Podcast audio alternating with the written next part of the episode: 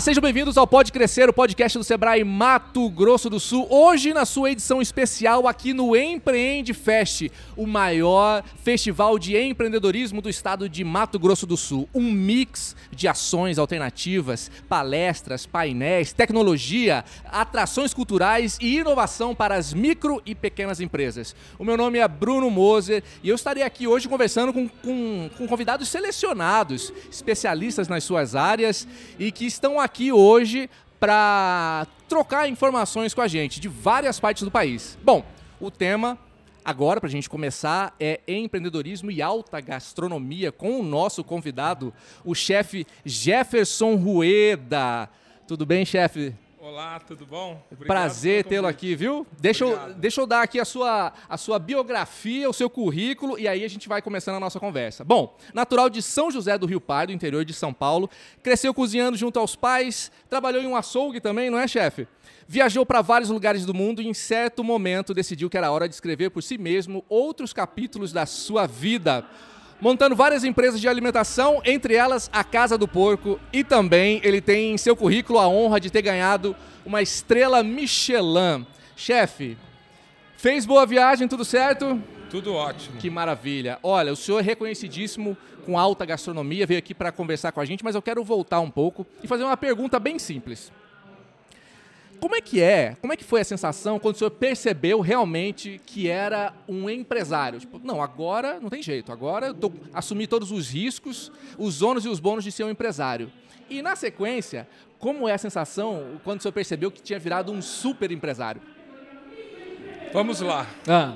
É, como empresário, eu acho que demorou muito, porque eu sempre fui muito focado na, na parte da cozinha. Apesar de eu ter uma equipe muito grande, parte financeira, RH, não sei o quê, mas o meu coração mesmo focava no quê? No ingrediente, ir atrás de criar meu porco, a fazer os, é, a produção do, dos, das minhas verduras, meus legumes, tudo orgânico. E, e, sempre meio, ah, tá bom, ah, tá bom, né? No uhum. restante da operação. Só que hoje eu te falo, a paixão pela cozinha continua, assim, o pulsar efervescente é de cozinha, mas hoje é, eu estou muito mais ligado em ver tudo o circo de fora. Por cima, por cima administrando como um empresário, empreendedor mesmo, né? É assim, eu administro e se eu estou no restaurante, eu vou para a cozinha. Eu fico na cozinha. É que hoje em dia eu faço muitas coisas. Uhum. Sabe assim? Acabei de vir uma semana que eu estava abrindo uma lanchonete em Olímpia. Cheguei ontem em São Paulo, hoje eu estou aqui, estou uhum. falando com você, daqui a pouco eu vou dar uma palestra. Sim. É que eu faço outras coisas uhum. ao mesmo tempo que eu acho que hoje é necessário. Se você quer, tipo, Hoje eu tenho a Casa do Porco, uma casa de sucesso, um case de sucesso. Especializado em carne no, de porco. Em carne de porco, reconhecido no mundo inteiro. Então, não adianta eu só ficar dentro da Casa do Porco. Uhum. Eu preciso andar. Eu acho que é assim. Foi uma coisa tão legal, só que eu preciso mostrar meu trabalho, eu preciso levar para as pessoas tudo que tem por trás desse show, uhum. né? Tem uma equipe. Sim. Entendeu? Então, é isso que eu foco muito hoje, assim, em treinar funcionário, que hoje funcionário está cada vez mais escasso no ramo de hotelaria, na ramo de alimentação. Sim. E, e como levar em harmonia, porque imagina, eu, eu controlo um sítio onde eu crio meus porcos, Sim. eu controlo um outro sítio onde eu planto meus orgânicos, eu tenho mais uma equipe, e assim, no, do interior para São Paulo, né? Uhum. Então sai tudo isso num caminhão e leva para o centro de São Paulo. E, e, de lá onde a gente transforma. Em todos os produtos, em tudo que, que é reconhecido, é reconhecido, aí no país. Ô, chefe, deixa eu te perguntar uma coisa. O senhor já viajou para várias partes do mundo, né? Sim. A gente, aqui do Brasil, sabe que come muito bem, em quantidade e, e em variedade também. Como o resto do mundo entende a culinária do Brasil? Qual é a, qual, qual é a ideia que eles têm da nossa culinária? Então, hoje, quando eu viajo, antes de mais nada, o Brasil é um país, um país continental. Uhum. Ele é muito grande. E quando você fala em cozinha brasileira, você tem que falar cozinha regional brasileira. Ah, Porque sim. você pega Minas Gerais, tem cinco, seis ingredientes que o mineiro não abre mão. Você pega lá em cima Manaus, você vai pegar o, o, o tacacá, o tucupi, o é. pa, que eles não abrem mão. Não, não pode falar que a cozinha brasileira é a feijoada. Exato. Não. Então, é cozinha regional brasileira. De que região você está falando? Ah. Da Bahia, a gente vai falar de azeite de dendê, de leite de coco. Então, eu acho que é isso. Isso é entendido lá dessa forma? Isso é, é, é que eu passo. Ah, entendeu? ótimo. Mas hoje, mas eles entendem que já que o Brasil é, você pega Minas Gerais é maior que, que a Europa, né? Geograficamente. É verdade, né? Então, é não um, tem como explicar nossa cultura. É um país Minas Gerais. É, é, São vários países dentro são do vários né? países. São, são, vários Brasis dentro do próprio Brasil, né, e, né, chefe? E, e, e, muitos já vêm para cá hoje em dia assim, ah, vou para Minas, vou descobrir Minas do que querer vir para São Paulo, Rio, Minas. Não, você vai cansar, porque você vai. Uhum. É longe. Yeah. Ô, chefe, deixa eu te perguntar uma coisa. Como é que o senhor conseguiu fazer essa, esse paralelo? Porque vendo uh, as suas entrevistas, alguns podcasts que o senhor participou, uh, como é que o senhor conseguiu fazer esse paralelo entre essa culinária da sua infância, essa culinária é, da sua família, uma culinária tradicional, e fazer esse paralelo junto com a alta gastronomia? Foi natural? Isso aconteceu ou foi realmente pensado? Não, foi, foi pensado, mas foi uma coisa natural, orgânica, que foi, que foi acontecendo, sabe assim? Eu, antes de chegar na Casa do Porco, eu trabalhei em vários restaurantes, uhum. tive outros restaurantes, e aí eu fui lapidando também o que eu gostava, o que me fazia feliz e o que não fazia, sabe? Uhum. Tudo que eu observei em todos os anos de viagens, de restaurantes, de comer também em restaurantes. Então, primeira coisa, eu queria um restaurante de, um, de uma única proteína. Ok. Tirar ele da zona de suíno e voltar a ser porco. Ah. Né? Que ele não era mais conhecido como porco, era suíno. É verdade. Ter acessibilidade fazer alta gastronomia e preço bom. E conseguiu com maestria, chefe. A gente está aqui num, num festival de empreendedorismo. E aí tem uma questão que é o seguinte, que eu acho que é muito legal. É, tem um momento na vida, tem um momento não, tem vários momentos na vida dos, dos empreendedores, que é aquele momento onde ele aprende porque ele foi fazendo. E aí a gente chama esse momento aqui de um momento não faça o que eu fiz.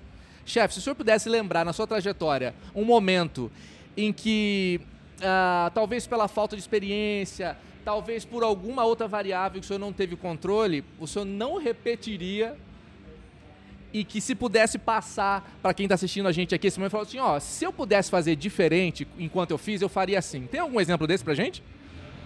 Eu vejo é saber dar um passo para trás se for necessário. Uhum. Sabe assim, ah, então eu vou inaugurar daqui uma semana. Só que olhando uma semana antes, eu sei que minha obra não vai ficar pronta. No passado, eu deixava a data marcada e tentava moer no final, né? Uhum. E querer pôr as pessoas para fora, brigar com todo mundo, que eu tenho que abrir. Fala, cara, sabe assim, teu filho está nascendo, na hora que ele vai nascer, você quer pegar ele para a cabeça e arrancar, né? Entendi. Você entendeu? Então, saber que coisas podem dar errada, Final de obra, então, é sempre um parto, equipamento que quebra, equipamento que não funciona, uhum. luz que fica em curto, sabe? Sim, Põe uma semana a mais de backup, sabe? Para não Entendi. sofrer. Entendi. Para você estar bem psicologicamente, estar tá feliz, né? Senão no primeiro dia que você abre a casa, o cliente olha, você não fala nem boa noite. Tem que saber planejar, mas também tem que saber ser flexível quando, quando é necessário, né, chefe? Sim, sabe? Eu falo a você tem que ir olhando para sua obra, sabe? Falta 15 dias.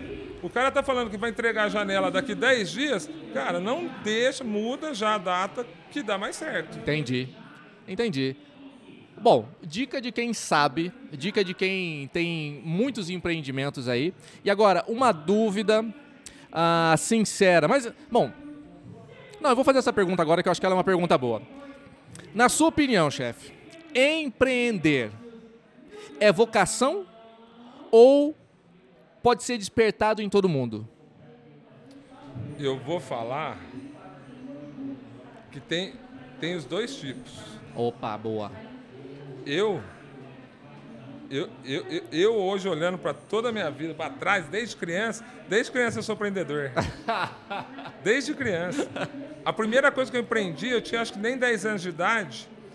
Minha mãe, as casas dos meus, dos meus pais no interior, uhum. fica tipo assim, seis, sete quarteirões do cemitério.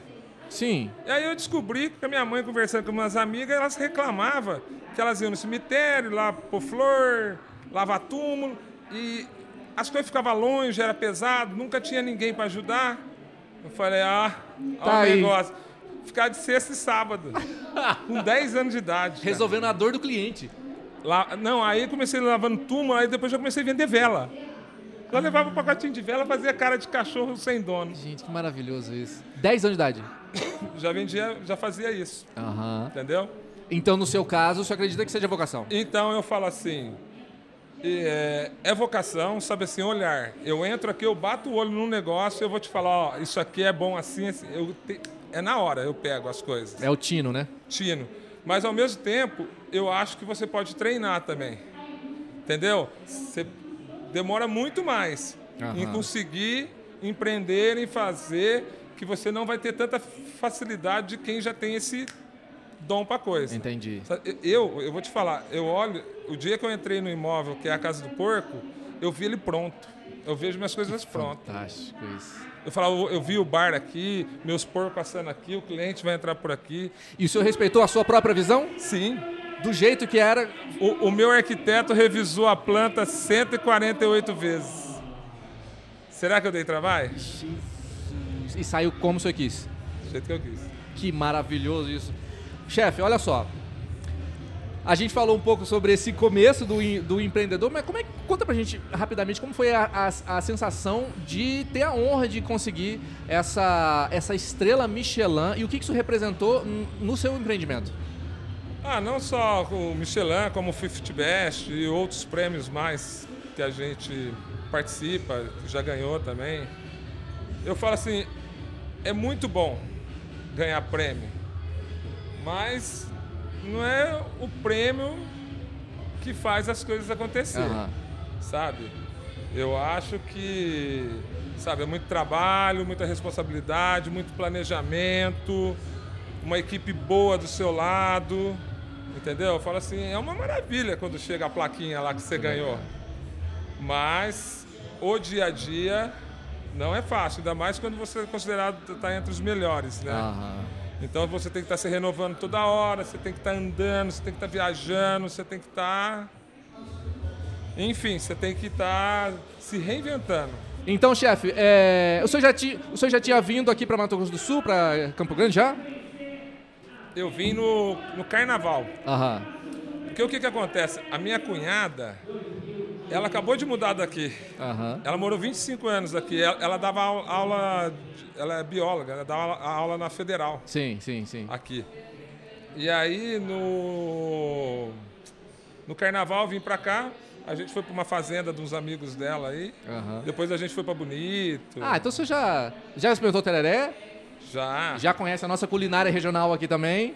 Já. Você conhece o chefe Paulo Machado? Demais. Ah, que maravilha. Vai muito. Que bom, que bom. O Paulo é amigão. É... Essa escolha, essa escolha por só por utilizar a carne do porco, isso foi, isso foi observando o dia a dia dos, dos, dos restaurantes? Como do que mercado. deu essa, esse, esse estado de falar, vou investir nesse nicho? Eu nasci no interior, a vida inteira. A carne que mais comia em casa era a carne de porco. Até porque, fora os miúdos, é a carne mais barata, cara. Ah, carne bom, realmente. Boi, é. Carne de boi é cara. É. Isso comia muito em casa. Uhum. Aí eu lembro depois que eu fui para São Paulo, que eu fui trabalhar, já, eu comecei a perceber já nos restaurantes que eu trabalhava, tinha assim, codorna, fazão, tinha todo mundo. O porquinho não tinha. Nunca tinha porco. Uhum. Aí depois quando eu montei meu primeiro restaurante, que foi o Pomodori, em 2000, a primeira coisa que eu fiz foi, foi colocar carne de porco no cardápio. Ah. Entendeu? Comecei a fazer linguiça, cudiguim, que é um embutido também, feito a bala de pele de porco. As coisas que eu aprendi no, no açougue, eu comecei a fazer no restaurante e usar carne de porco. E a recepção? Maravilhosa. Ok. porque assim, é, tem muito preconceito em cima da carne de porco ainda. Que você não pode comer carne mal passada, Exato. por causa da cisticicose, por causa da doença. É. E eu falo, a gente tem que derrubar esses mitos, né? É. Que a partir do momento que o animal é abatido no frigorífico e passa por uma inspeção sanitária, você vai comer ele bem passado, mal passado.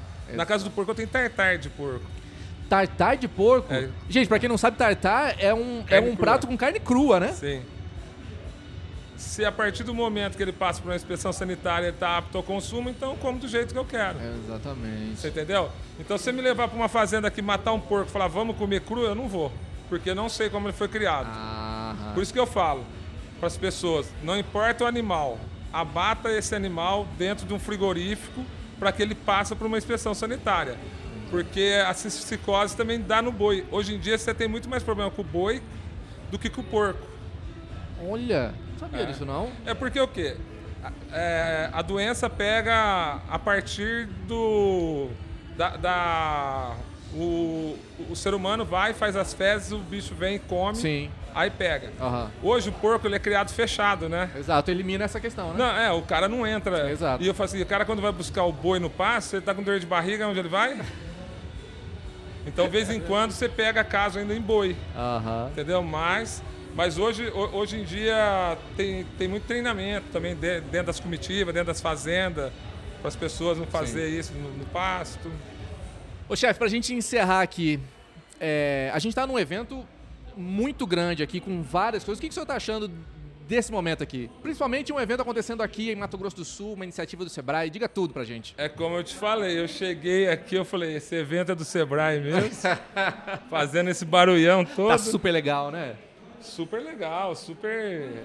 Sim, a pessoa que quer ser empreendedora, tá aí, ó é uma coisa que eu falo sempre, né? Que as pessoas que têm essa vontade de empreender, às vezes passam pela frente dos prédios do Sebrae e acham todos muito bonitos, muito bem feitos, mas o maior valor do Sebrae está dentro, né, chefe? São, é, é, o material humano que tem lá, Sim. especializado, e que está fazendo um evento como esse aqui, que reúne os nossos Sim. empresários, né? Quem dera a gente tivesse isso há muitos, muitos, muitos, muitos anos atrás, né, chefe? Com certeza. Ah, que maravilha. Seria bem melhor. Exato. Chefe Jefferson Rueda, Olha, Oi. primeiro de tudo, eu quero agradecer a sua presença, a sua disposição e a sua Obrigado. disponibilidade de estar aqui com a gente. Quer deixar um recado final aí para quem está assistindo a gente? Deixar um recado final? Eu falo, sabe, nunca perca o seu, cara, do seu interior, do teu eu, sabe assim? Eu sou uma pessoa que vou muito pelo meu coração. Todo mundo está indo para lá, se ele fala vai para lá, então, siga a sua intuição, seja empreendedor, bola para frente e não tenha medo de se arriscar. Obrigado, chefe. Obrigado você. Olha só, pessoal, não esqueçam de seguir a gente nas redes sociais, ok? O Sebrae MS no Instagram e o canal do Sebrae Mato Grosso do Sul no YouTube. E também, se você está vendo pelos agregadores de podcast, não esqueça de adicionar o Pode Crescer à sua playlist, porque tem muita gente que a gente já, já entrevistou e vai ter muito material ainda aqui no Empreende Fest, tá bom?